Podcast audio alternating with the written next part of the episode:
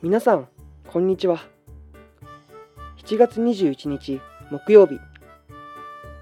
午後1時10分からは湘南劇場がお送りいたします。この番組では2週にわたり朗読や再現ドラマをお届けします。今週は再現ドラマをお送りします。本日再現ドラマの主演を務めるのはこちらラジオ番組制作部通称こちらじに所属している広報メディア学科2年の木瀬めぐむさんです。今回再現したのは東海大生のありがちな悩みです。主人公は東海大学に通う2年生です。新型コロナウイルスの感染拡大により1年生の時には学校に登校できずオンライン授業が主流になってきました。今年の春から対面授業が増え学校に通うことも増えてきました。最初は学校に行けることに喜びを感じていた主人公ですが通っていく中で悩みが出てきたようです。東海大生なら一度は思った悩みがいくつか入っているので探してみてください。それでは本編をお楽しみください。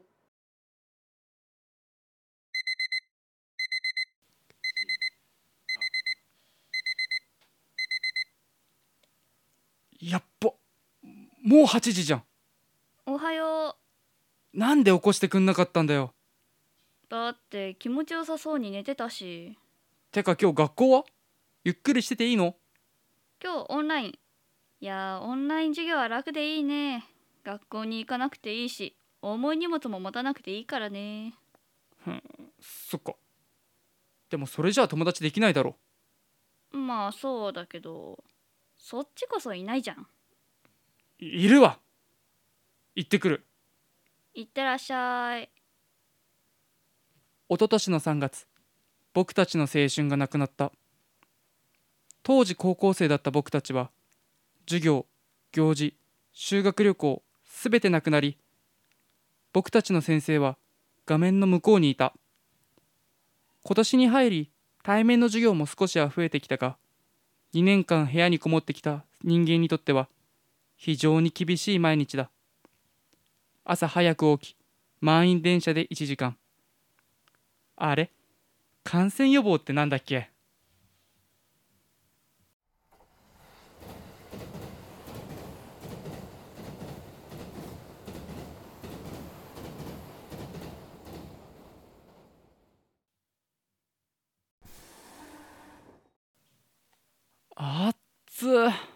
まだ7月なのにこの気温か。8月になったらどうなるんだろう。駅から学校までは少し遠い。すぐ赤になってしまう信号と急な坂がしんどい。大学に着く前から帰りたいな。ふうやっと教室着いた。学校広すぎて教室も遠いな。そういえばさ今日の課題やった？俺忘れてたわ。え、何課題？あったの？うんメールで来てたよ。うわ、ほんとだ、やば。あの人見たことある。何さんだっけな。隣にいる人は友達かな。付属生じゃないって言ってたけどもう友達いんのか。やっぱりサークル入んないとかな。今の大学2年生3年生は新型コロナウイルス感染症のダメージを直接受けた。授業がほぼ全てオンラインだったため顔は知っていても名前は知らない。名前は知っていても顔は知らない。話したことはあるけど顔は覚えていない。そんなことがよくあるのが今の大学生だはい、じゃあ授業を始めます。今日は第3章のところから始めます。えーメールで送ったところを、えーやってきたと思うので、それについての皆さんの考えを聞きたいと思います。じゃあまず石井さんお願いします。隣の人が指名された彼も画面でしか見たことがないグループワークで話したことはあるけど名前は知らない見た目は硬いイメージだけど話してみると明るく話しやすい人だったと思う。僕は筆者の考えには反対です。そもそもここでの論点はそこではないと思っています。というのもでは今日の授業は終わりです。コメントシートを書いて提出してください。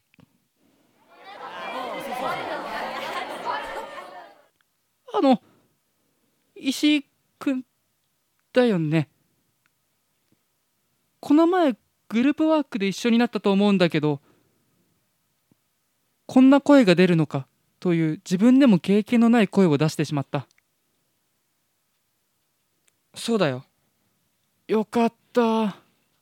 会って話したことがなかったから授業中に話しかけられなくてさ。いやいや俺も同じだよ。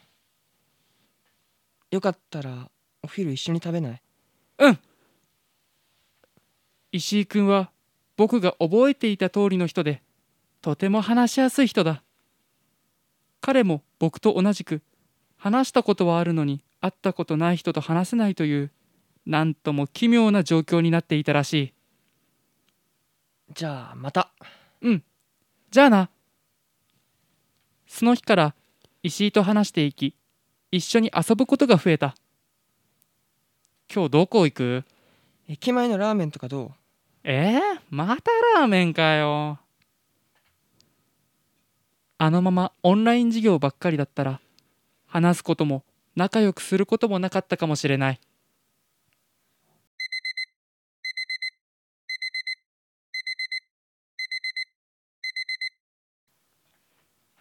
やっぱもう8時じゃん。お兄ちゃんおはよなんで起こしてくんなかったの？うだって気持ちよさそうに寝てたし。てか今日学校は？ゆっくりしてていいの？今日もオンライン。そっか。で友達できた？うーんいや。てかそっちこそいないでしょ。いるわ。今度紹介するよ。行ってきます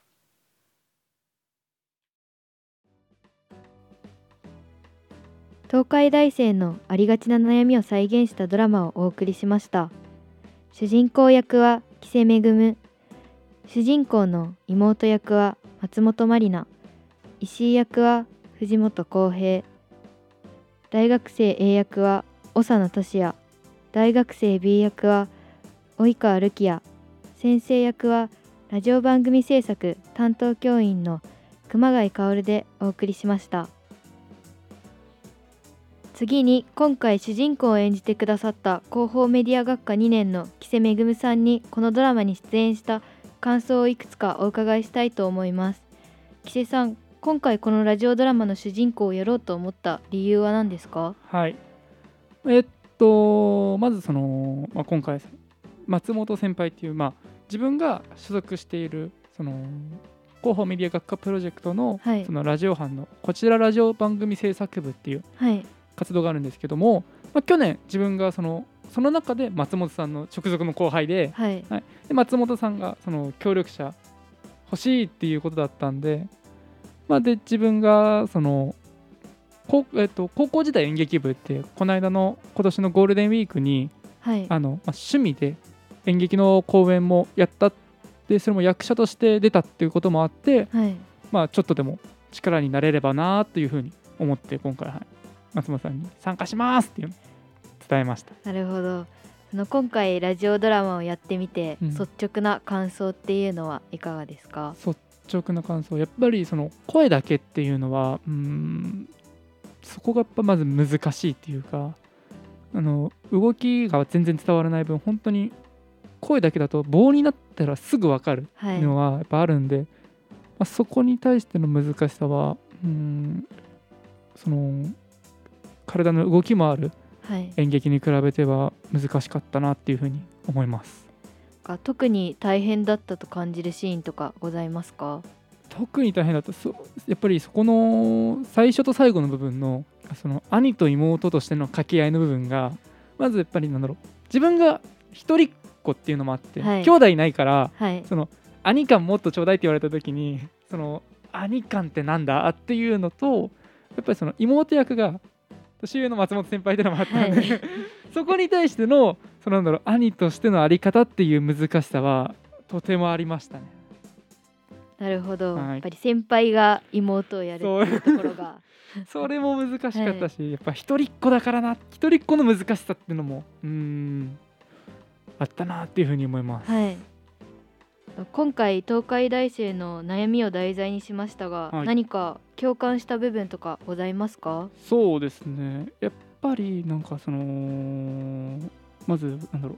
大学のその、はい。やっぱ友達ができないっていう部分に関しては、はい、うーんととても共感してって、はい、まあ、自分はこのまあ主人公とはちょっと違って去年からそのさっき言ったこちらラジオ番組制作部っていうのに参加してたり、はい、まあ、あと今年からまた新たにサークルも始めたんですけども、まあ、多分そその中でもなんだろう全然やっぱ友達ができないはい、うんっていうのがあってなんかまあ自分の家がちょっと遠いってのも、まあ、要因の一つとしてはあるかも、はい、自分はここに2時間半かけて通ってるんで。